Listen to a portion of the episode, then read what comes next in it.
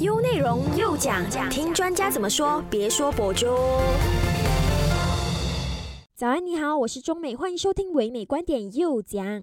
这个月有一位推特的用户，他就发了一则贴文，讲他发现到有一个网站公开售卖我国人民的个人资料，只要给钱的话，你就买得到。那如果你要在那个网站删掉你自己本身的个人信息的话，就要付更多的钱。再来呀，就是五月中的时候呢，也发生了一个大约有两千两百五十万我国的人民个人资料外泄的事情。那你看啊，资料外泄的课题在我国不断的发生嘛，谁必须来承担个人资料泄露的责任呢？马来西亚人的身份可能被盗用，其实我们自己本身也不知道嘛。再加上莫名其妙的银行户头盗提的事件层出不穷，那会不会跟资料泄露有关呢？我们今天就邀请到了网络安全专家来跟我们谈一谈这个课题。优内容又讲讲，听专家怎么说，别说博主。好，我们线上有网络安全专家刘凯仁来到我们的节目，跟我们谈一谈近期内我国人民资料在网络外泄的课题。嗨，可以跟听众朋友们打个招呼吗？哎，大家好，我是凯仁。好，那我们马上来谈一谈有关我国信息安全的问题。那早前呢，有一名网友就发现到，哎，有一个网站可以很轻松的获得我们大马人的个人资料，包括说透过 search 他的名字啦、他的地址啦、电话号码，甚至是他的 IC 或者是出生日期，就可以很轻松的获得其他人的个人资料。那如果给钱的话啦，还可以取得更详细的资料。好，首先我想请问你，以你自己本身的观察，你认为这是什么样形式的网站呢？这一种网站在我们国家历史以来，就加上这一次哈，加上这次我所知道的，呃，对外公开泄露的这一种，曾经发生过三次。嗯，第一次它并不是相当对对对外有一个相当大的一个一个一个公开，它是我们的 SPR 网站的安全做不太好。五月五号的的大选是几年？五月五号，很多年前了，是吗？对对对，就就就那一次大选的时候，就好多人利用那一边的泄露，就就就把全民资料慢慢的给导出来。它并不太就就那种泄露的方式，它并不太方便，但是有心人还是可以通过一段的时间，把一大堆人的资料给给慢慢的导出来。那是那是第一次，然后第二次出现呢，就非常公开的在售卖全民的资料。那他们怎么卖呢？他们是通过。啊，据说哈，据说，嗯，当时我们刚刚有有那个呃 porting，也就是说你的电话号码可以从 Nexus port 到 port 到 DG，DG port 到呃呃小孔，就刚出现这一种状况的时候，中间你肯定有一个中间人来帮你做一个合成嘛，对不对？嗯，你你要把我们我们第一个的跳扣的的的资料拿到来，然后第二个跳扣的资料拿到来，第三个跳扣资料拿到来，然后资料是从这边泄露的。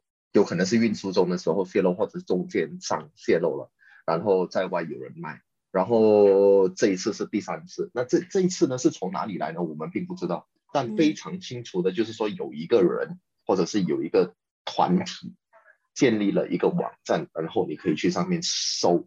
但我们所知道的就是说你可以付一笔钱，那我忘了多少，应该是接近二十五 K USD US dollar 就可以把我们全码资料的。人民的资料就可，你就可以开始去去去拿到他的地址啊，他的 IC number 呀，他的电话号码呀，然后据说你还可以拿他过去的住址，都可以拿得到。嗯，那你觉得是什么主要的原因导致我们人民个人资料外泄的问题一直不断的发生呢？这个东西就应该归政府来来一一一个一个管制的一个一个问题，处罚够不够，guideline 够不够，或者是中间的中间的监督应该怎么去做？就比如说啊，就我们回到去，我们回到去之前那个例子哈，我们现在要做一个一个一个 porting 的 system，就回到当年嘛，回到当年我们要做一个 porting，然后我们从第一个条扣可以给 port 到第二个条扣，可以 port 到第三个条扣，然后中间这一个人呢，谁来谁来做一个监管？谁应该给他一个非常完整的概念？也就是说，OK，第一步你要做 porting 的话，你必须要符合这个东西。你符合这一些，然后你走到第二步时，你必须符合这这一些东西。然后你符合这一些东西的时候呢，谁应该又来有有有没有一个特 party 来做监督？这些东西我们到现在我们都没有非常清楚的去看到有人在在这一类型的东西做做一个 effort。OK，我们在说呃，cybersecurity CSM 也好，cybersecurity Malaysia，或者是我们在说呃呃，cybersecurity Malaysia 下面的 m y s 他们的确在在网络安全，在在各种安全上做了很多很多的的的的的工作，但是一些非常底层的，就就比如说 governance 或者是在说一些一些 guideline 方面，我们并没有看到有太多人的去做这个东西，是所谓的合规应该怎么去做，我们没有，就就就就以我们业界。我们到现在没有看到一个非常明确的一个一个一个 direction，应该指导这群人怎么去做。当你没有一个非常明确的合规的时候，那你就会导向一个问题，就是说中间这一些人他们会偷懒，他们会以最快的方式去把工作做完，最快最有效，并不会代表说你是一个最安全。OK，那这些泄露的资料通常一般都会给他们拿去干什么呢？那有几个东西我们可以做，因为你有一个初步资料以后。那我是不是可以打电话？就比如说我今天想针对你了，嗯嗯，然后我就有了你的 IC，我有了你的电话号码，然后我有了你的地址，对不对？然后我可以假装成为一个银行的职员，给你打电话，然后告诉你说，哎，你的 IC 的号码是不是这个？你的地址是不是这个？那我们现在有理由怀疑你的存款在银行发生了某一个事情，嗯，那你能不能告诉我的你的银行的 username 和 password？甚至我他登录以后，他跑来和你说，哎，那我我能不能和你要你的 tag 来 verify 这是不是你？然后他们就可以开始一系列不同的的操作。你不能不相信他，因为他已经有了几乎比较比比较 personal 的那个那个 data，就好像今天泄露的这个啊这个东西叫做。这一个东西叫做啊，Store Store Hub，就香港就香港为首的一将香港成立的一家做做 POS 的 Point of Sales 的一个一个一个系统，在马来西亚几乎所有的商家在用着他们。嗯，然后据说有有报道说，数据他们的 database 已经泄露了。那这种 database 泄露，它会更严重，因为我已经知道你过去在什么地方买过什么东西。嗯，那我假装我是银行的话，我会有更有说服力，就是说，哎，你上一次是不是用了什么 credit card，在什么时候买了什么东西？然后你在前一次你用了 credit，这这些资料除了你以外，谁知道？没有人知道。嗯，但是这一个打电话的人给你知道的时候，那他是否可以骗取更多的资料？有道理。那我想问的是，刚刚你有提到说执法不力才会导致。个人资料外泄的事情不断的发生吗？那我想问，是不是也有一个原因，就是我们上网的时候，我们可能粗心啊，不小心把我们的资料公开，才会导致说我们个人资料外泄呢？就是可能一些漏洞。你你你你你你看，我在我我现在是在一家，我现在是在一家中国的的的网络购物公司上班，我们那边有接近两百千个人，二二十万员工。嗯。呃，你想做到控制人民、控制员工去这一种，就就就控制员工也好，控制人民也好，在在接在接受到一些非常可疑的 email 的时候，不要点上面的 link，不要去下载里面的文档来执行，这这这几乎是不可能的。嗯，你不可能，你不可能做到做做到这一点的控制的，那你只能从上面开始做监管。嗯，你下面你只能做一个，你下面你你你往下走的时候，你只能做一个非常啊 educational 的的的的的咨询，就是说来告诉人民说，哎，这这个东西你应该怎么做，这个东西你遇到的话，你不应该点，你不应该 log in 一些来历不明的的呃 banking 的的的的的 URL，对不对？这些东西你都不应该做，你只能做一个 awareness。你并不能去劝，你并不能阻止他去做一个东西，因为你阻止得了一个，你还有第二个，你还有第三个，你还有第四个，所以你上面的监管在做安全，在做呃你的他他他整个 governance 的时候，你应就就就由政府带头，然后部门应该怎么做，然后到下面应该怎么做，所以这这一系列的动作下来的时候，我们就可以增强整个整个整个 awareness，整个安全性就会相对性的提高。那我想问，个人资料外泄的话，是不是也增加了银行存款被盗的可能性呢？因为，呃，最近我国银行存款被盗的这个事情不断的发生，而且不断的在增加嘛。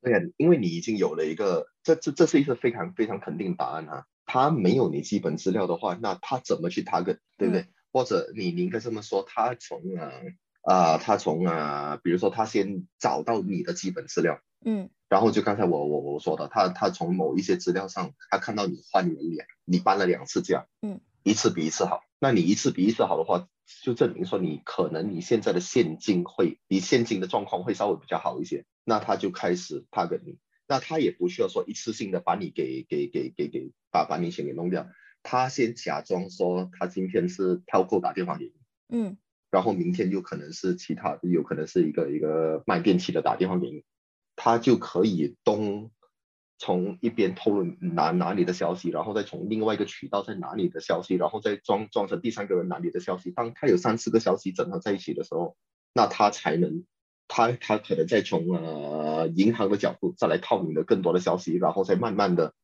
跟你拿 username，跟你拿 password 或者是跟你拿 tag。当然当然。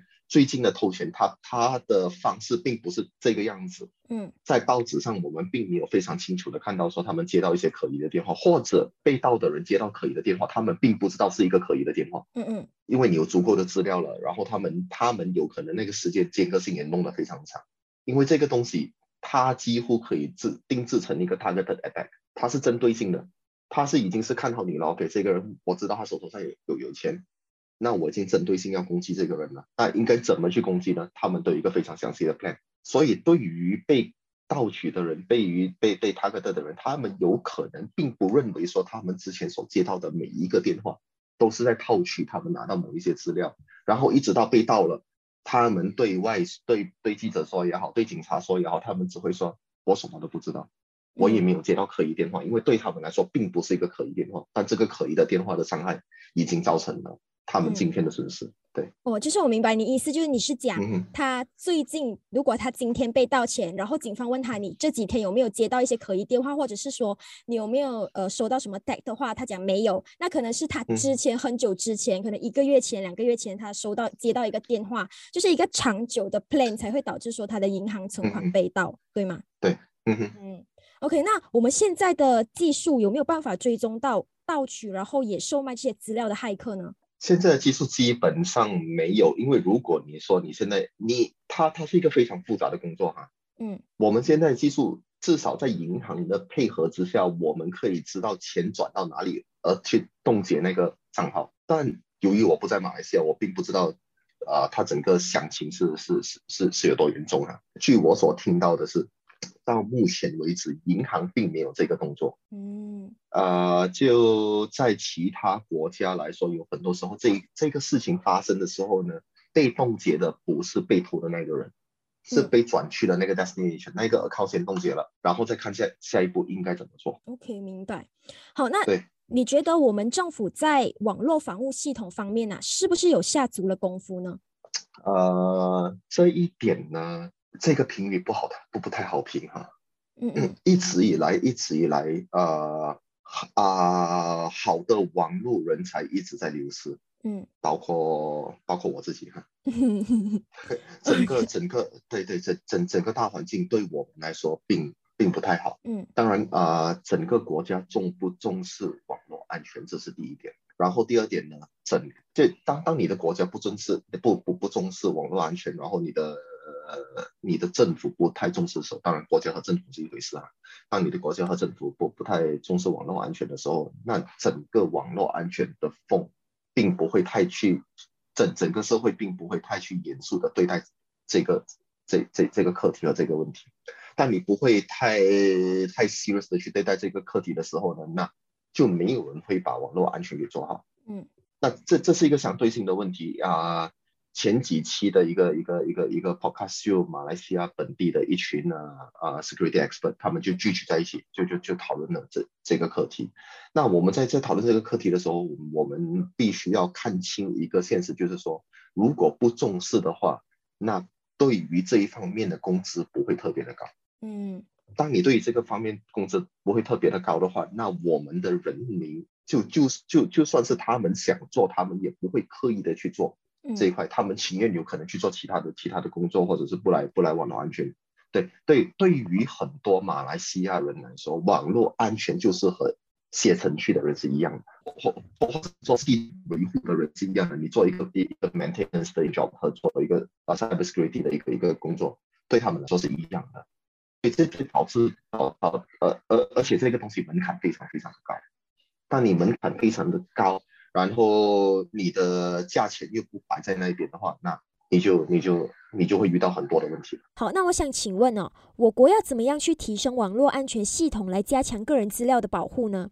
啊，我们边先先不说其他国家，因为其他国家我也不太我不太清楚啊。就就我现在在中国，你就可以看到中国政府对于这一块，他们非常的对于这个课题非常的严肃。嗯，首先对首首首先呢，啊啊，中国的总理本身就总总书记本身，他们就就会出来说，他们非常正视这个话题。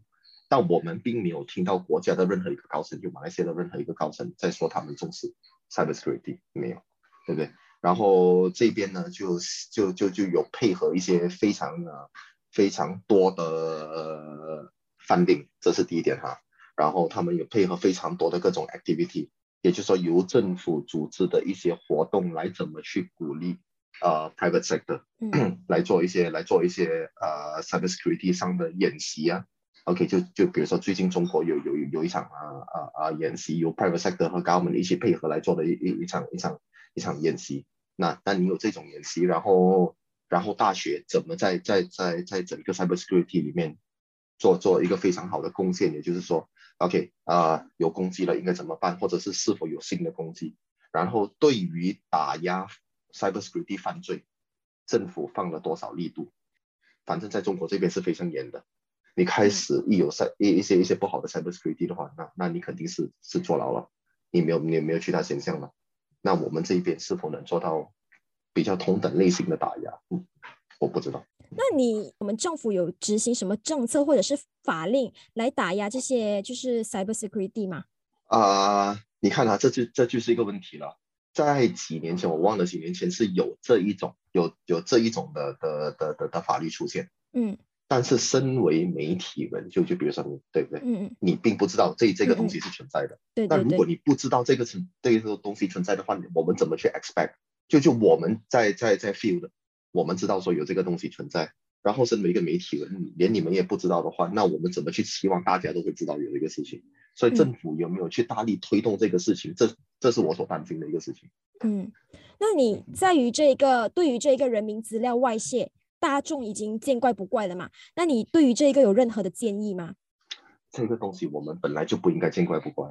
这个东西是一个非常严重的问题，它今天有可能影响的是钱，他明天有可能影响的是一些犯罪分子，比如说他想做一些更更更更严重的东西，对不对？尤其是对于一个女生，就就是一些一些不法分子，他知道你住在哪里，那对你对对对于你的人身安全是不是有一个非常大的一个一个一个一个考证，或者是对于我们的的的的下一代的安全，对不对？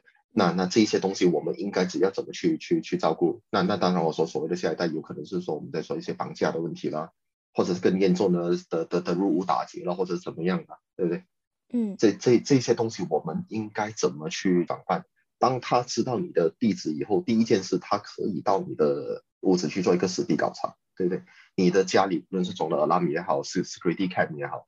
他都可以做实地考察来看出来你家前前后后有多少个，然后他先要解决掉哪一个，然后解决掉哪一个，对不对？这些东西并不是说我们损失钱那么简单，损失如果单纯从损失钱的一个角度上来说的话，那那 OK，那非常简单，对不对？那大不了钱嘛，对不对？但是现在如果考虑到是人身安全的话，他有了你的地址之后，他会不会做下一步动作？那个东西我们不知道。嗯。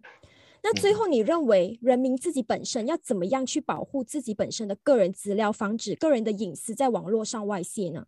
这个这个东西呢，当然，如果从一个非常简单的角度来说的话，那我们就可以说，你少去一些你不知道的网站，注册你的个人资料，放入你的地址什么。但是现在泄露的是，我们就看到现在泄露的是，有可能他们在说是啊。啊，之前不是说了，之前有可能怀疑是 SBR 的网站泄露。嗯 OK，那那那你 SBR 网站泄露的话，你怎么去防止这么一个人名，对不对？那怀疑哈，然后现在现现在说了是这个啊，Store Hub 一个 POS 系统，因为你 POS 系统的话，你肯定有一个 member 啊，你你你去个你去个店里面买东西，它有 POS 的话，那 POS 它也会 manage 你的你的 membership 嘛，你买东西啦有积分啦有什么，那这个东西。